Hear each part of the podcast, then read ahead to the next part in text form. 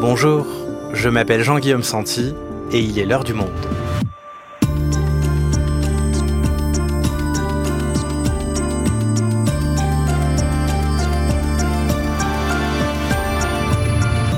Aujourd'hui, sa voix résonne encore dans les tribunaux et ses combats pour l'émancipation des peuples face à la colonisation et pour les droits des femmes ont fait évoluer la société et la loi en France.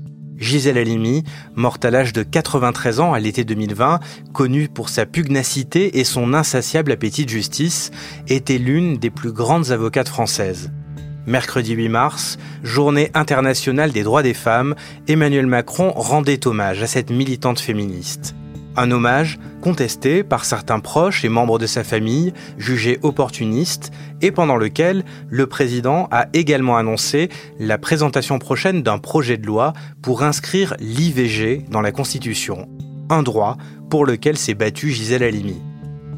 Pendant deux épisodes, nous nous penchons sur la vie de l'infatigable avocate avec Annick Cogent, grande reporter au Monde. Elle connaissait bien Gisèle Halimi et elle nous raconte aujourd'hui son enfance ainsi que ses premiers combats judiciaires où elle défendit des militants pro-décolonisation. Gisèle Halimi, ses premiers combats anticolonialistes, un épisode d'Esther Michon et Adèle Ponticelli, réalisation Florentin Baume.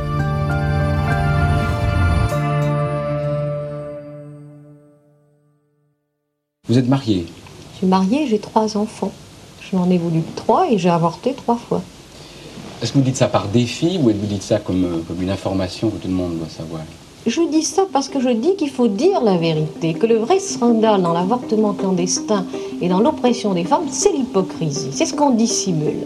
La vérité, c'est que toutes les femmes avortent, y compris les femmes de députés et les maîtresses des ministres et tout le monde. Seulement, elles ne le disent pas. Quand une femme dit politique, elle met autre chose que ce que les hommes mettent. Je ne sais pas si c'est être avide d'absolu Ah, que de combattre inconditionnellement la torture, madame, où qu'elle se trouve. Moi, je prétends que chaque avancée des femmes fait avancer la société tout entière. Très tôt, j'ai eu le sentiment qu'il y avait ceux qui opprimaient et ceux qui étaient opprimés. Il n'est plus possible que les femmes aujourd'hui soient réduites à ce rôle. La défense, en tout cas pour moi, c'était une manière de changer le monde. En Algérie, il y avait une colonisation. Il y a eu un peuple algérien à qui on refusait la dignité d'exister en tant que peuple.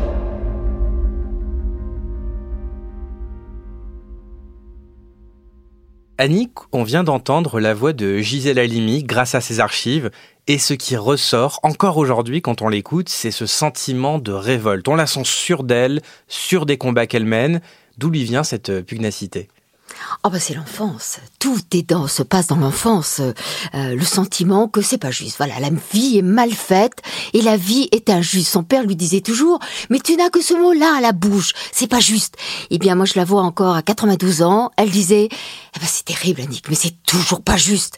Et c'est vrai que ce, cette colère a été fondamentale et euh, au fond a été le moteur de toute sa vie. Et je pense que les circonstances de sa naissance sont évidemment très importantes. Euh, alors elle naît en 1927 à La Goulette, en Tunisie, dans une famille pauvre, une famille juive. Euh, elle appartenait donc à une minorité. Elle naît femme et dans un pays colonisé puisqu'on était alors sous protectorat français. Ça fait finalement quatre circonstances ou quatre situations pour lesquelles euh, elle va se sentir différente. Mais ce qui euh, va prévaloir de ces quatre caractéristiques, d'une certaine façon, c'est vraiment le fait d'être née fille. Être née fille, c'était une malédiction. Elle s'en rend compte très très vite. Elle n'a pas du tout euh, le même traitement que les garçons de la famille. Elle a deux frères et évidemment, c'est à elle de faire le ménage, c'est à elle de servir ses frères à table, c'est à elle de faire leur lit, etc. Elle observe la situation entre son père et sa mère. Sa mère, évidemment, est à la dévotion du père, qui pourvoit à l'argent et au bien-être de la famille. Mais enfin bref, tout ça fait naître en elle un sentiment de perplexité d'abord, puis ensuite de révolte.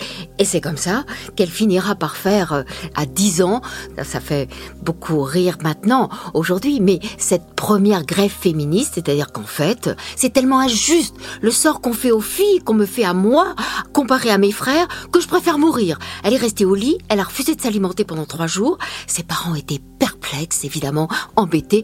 Elle a gagné, parce qu'une petite fille qui mange pas, ça devient quand même euh, terriblement inquiétant. Et elle l'a fait promettre à ses parents que plus jamais elle ne servirait ses frères à table, plus jamais elle ne ferait leur lit, plus jamais elle serait considérée comme inférieure. Et c'est ce qu'elle a appelé plus tard sa première victoire féministe. Elle avait 10 ans.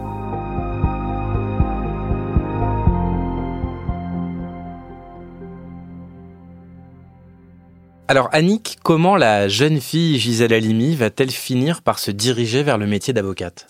Elle est tellement animée par ce sentiment de révolte, elle veut tellement changer le monde qu'elle cherche un métier qui pourrait lui permettre de bousculer les choses et de changer le monde. Et puis surtout, elle croit en l'éducation.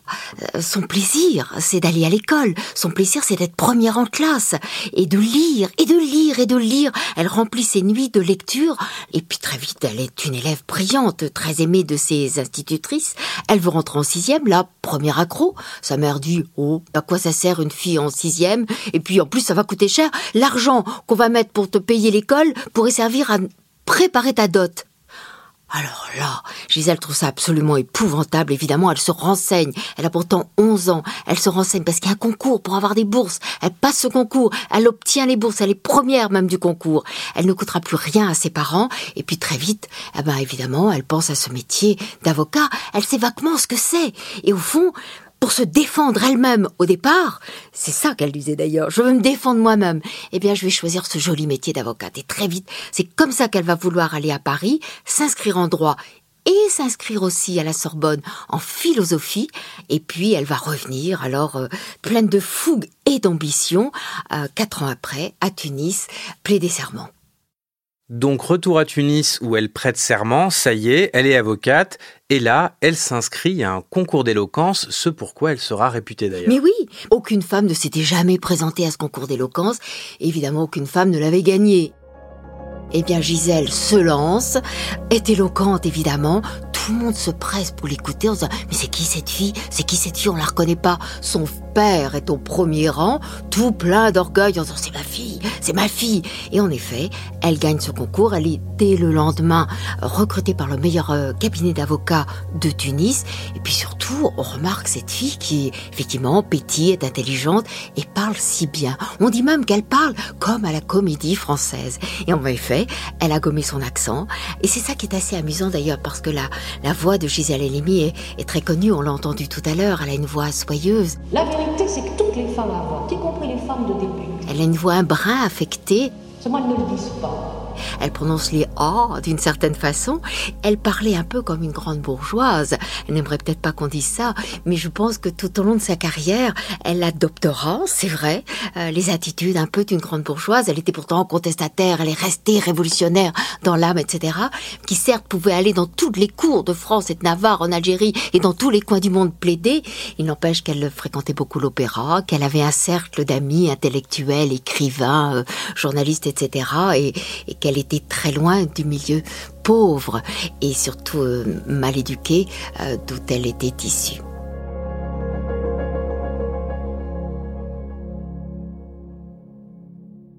Alors revenons à ses débuts à Tunis, parce que toute bourgeoise parisienne qu'elle va finir par devenir, elle tiendra, dès le début de sa carrière d'ailleurs, à plaider des procès qui défendent la cause des opprimés, c'est ça? Mais oui, c'est ça qui lui tient à cœur. Elle a cet idéal de justice chevillé au corps, et très vite, elle va vouloir être du côté des opprimés, du côté des dominés. Et ça voulait dire évidemment les femmes, mais pas tout de suite. Ça voulait dire les pauvres, ça voulait dire les colonisés, ça voulait dire les indépendantistes.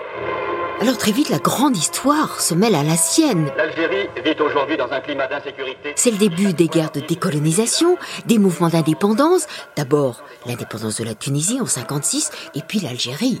Le gros morceau, cette guerre si cruelle, cette guerre épouvantable, qui ne s'achèvera qu'en 1962. Jour, de nouveaux renforts arrivent. Plus ils seront nombreux, moins il y aura de sang versé. Et d'ailleurs, Annick, elle sera particulièrement active pendant la guerre d'Algérie pour défendre les indépendantistes. Ah bah oui, ce qui se passait pendant la guerre d'Algérie lui semblait complètement fou. Elle ne pouvait pas refuser de s'y engager. D'abord, il était question d'un peuple qui réclamait sa liberté. Et puis il y avait eu les pouvoirs spéciaux euh, qui avaient été votés en 56, qui avaient pris le droit en otage. La justice n'était alors en Algérie qu'un simulacre au service d'une logique de guerre. Gisèle s'embarque complètement dans l'affaire de l'Algérie, prend fait et cause, effectivement, pour les indépendantistes. Euh, elle découvre ahurie euh, l'étendue des exactions commises par l'armée française, la, torture érigée en système, les, les, viols des militants, les condamnations sur aveux estorqués, sans compter les disparitions, les exécutions sommaires.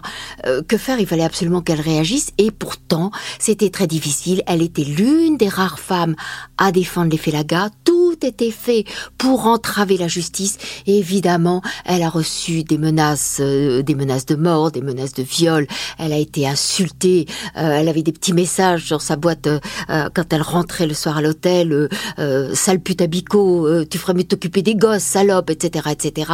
Ça a été vraiment des moments très très difficiles. On a menacé de plastiquer son appartement, etc. Même ses enfants ont reçu des menaces de mort. Donc c'est vraiment un passage de la vie de Gisèle qui a été terrible. C'est vrai que ça l'a fait connaître, mais croyez-moi que s'embarquer dans cette cause était incroyablement courageux était périlleux et n'était pas populaire, c'est le moins qu'on puisse dire.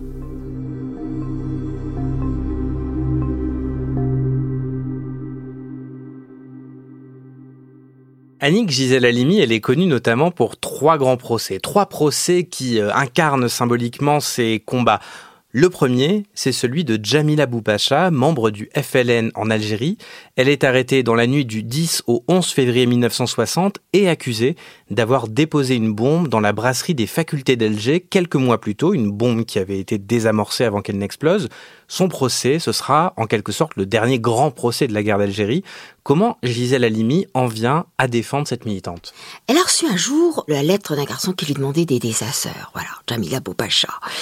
Et très vite, elle a, décidé d'accepter de, prendre ce dossier parce que, disait-elle, au fond, ce dossier était un parfait condensé des combats qui lui importaient. La lutte contre la torture, la dénonciation du viol, le soutien à l'indépendance et au droit des peuples à disposer d'elles-mêmes, la solidarité avec les femmes engagées dans l'action politique, la défense d'une certaine conception de la justice, et puis enfin son féminisme. Tout était réuni. Elle ne pouvait pas ne pas rencontrer Jamila et accepter de défendre cette femme au dossier, c'est vrai, euh, a priori difficile, et qui sans doute aurait été euh, exécuté euh, très rapidement. Elle est allée rencontrer Jamila à la prison, la prison Barberousse, la fameuse prison Barberousse d'Alger. Elle a vu les traces de torture, elle a vu les bouts de seins brûlés, elle a vu les, les, traces de coups, les, les, côtes enfoncées, etc. Et puis elle apprend le viol euh, qu'avait subi Jamila, qui avait, qui avait tellement de difficultés même à, le dire, même à son avocate. Elle avait été violée par l'introduction d'une bouteille euh, dans son vagin et c'était épouvantable. C'était une jeune musulmane qui tremblait d'avoir perdu sa virginité et qui savait que sa vie était foutue.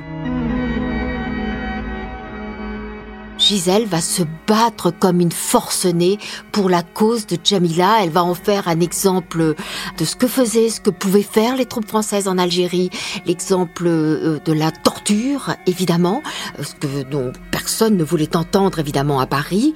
Elle va faire du bruit parce qu'elle se dit que la, meilleure des choses à faire, en tout cas la plus importante, c'est de publiciser cet exemple, d'avertir les médias et de faire en sorte que personne ne puisse dire à Paris qu'on ignorait ce qui se passait en Algérie.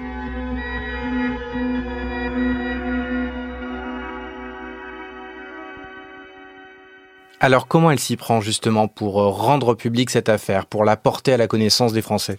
D'abord, elle va frapper dans toutes les rédactions. Euh, elle va bien sûr aller voir Beuve-Méry, Le Monde, et bien sûr, elle va aller voir euh, l'Express, François Mauriac, elle va aller voir la Ligue des droits de l'homme, etc. Et puis surtout, elle va voir Simone de Beauvoir, et là c'est fondamental. Elles ont un rendez-vous dans un café à Denfert Rochereau. Simone de Beauvoir est sidérée par ce que lui dit euh, Gisèle, et elle va écrire pour Le Monde du 2 juin 1960 un article implacable qui s'intitulait Pour Jamila Boupacha. La nuit du 10 au 11 février, une cinquantaine de gardes mobiles, de harkis, d'inspecteurs de police firent irruption dans le domicile où Jamila vivait avec ses parents. Ils la battirent, ainsi que son père et son beau-frère, et ils emmenèrent les trois suspects à El Billard.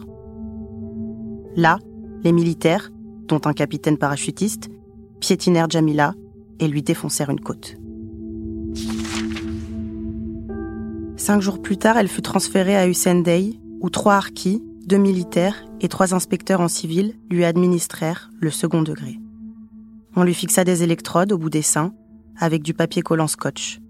Puis, on les appliqua aux jambes, à l'aine, au sexe, sur le visage. Des coups de poing et des brûlures de cigarettes alternaient avec la torture électrique. Ensuite, on suspendit Jamila par un bâton au-dessus d'une baignoire et on l'immergea à plusieurs reprises. Quand des dirigeants d'un pays acceptent que des crimes se commettent en son nom, tous les citoyens appartiennent à une nation criminelle. Consentirons-nous à ce que ce soit le nôtre? L'affaire de Jamila Boupacha concerne tous les Français. Vraiment, cet article a fait l'effet d'une bombe des personnalités de, de courants politiques, philosophiques, religieux les plus différents. Ont voulu adhérer au comité pour Jamila Boupacha, Aimé Césaire, Jean-Paul Sartre, Germaine Tillon, euh, Geneviève de Gaulle, euh, même Françoise Sagan, euh, qu'elle était allée voir dans sa, sa, maison de Normandie, enfin, a, a écrit quelque chose dans, dans l'Express, ça s'appelait La jeune fille et la grandeur, qui a bouleversé les lecteurs, enfin, tout le monde voulait en être, en tout cas tous les intellectuels et tous les, tous les militants des droits de la personne et, ça a eu un effet euh, très important dans le monde entier puisqu'on a même entendu parler de manifestations à Washington, à Tokyo. C'est dire comme elle avait réussi à mobiliser pour Jamila. Et alors, comment s'est déroulé le procès? Oh bah, Ça a été très très compliqué. On avait très peur que Jamila soit exécutée dans sa prison. Il se passait des choses épouvantables dans les prisons militaires, y compris évidemment les prisons françaises. Ce qui est apparu comme une priorité, c'est d'organiser le transfert de Jamila en France. Et ça a pu se faire grâce à une chaîne de solidarité d'anciens déportés qui comprenaient effectivement ce que risquait Jamila dans les prisons algériennes. Et elle a pu arriver en France grâce aussi à l'entremise d'une femme dont on ne connaissait pas beaucoup le nom à l'époque, mais qui s'occupait de l'administration pénitentiaire et qui s'appelait Simone Veil. Pourtant, malgré tous les efforts de Gisèle Halimi, elle sera condamnée à mort, mais amnistiée par les, les accords d'Évian en 1962. Gisèle ira la, la retrouver dans la prison, la, l'extraire finalement euh, de la prison de Rennes. Elle sera ensuite euh, kidnappée immédiatement par le FLN qui la ramènera en Algérie.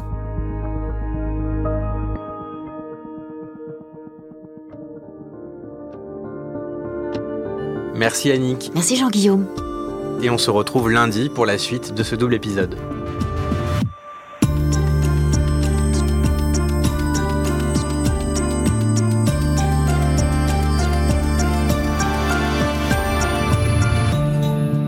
Rendez-vous lundi pour la suite de notre double épisode consacré à la vie de Gisèle Halimi.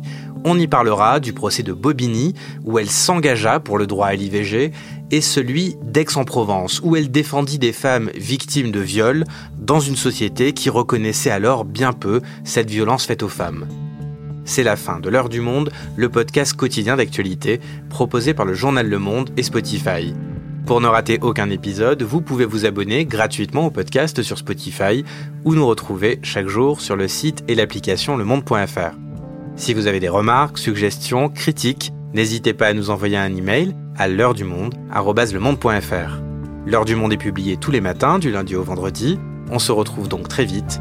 À bientôt.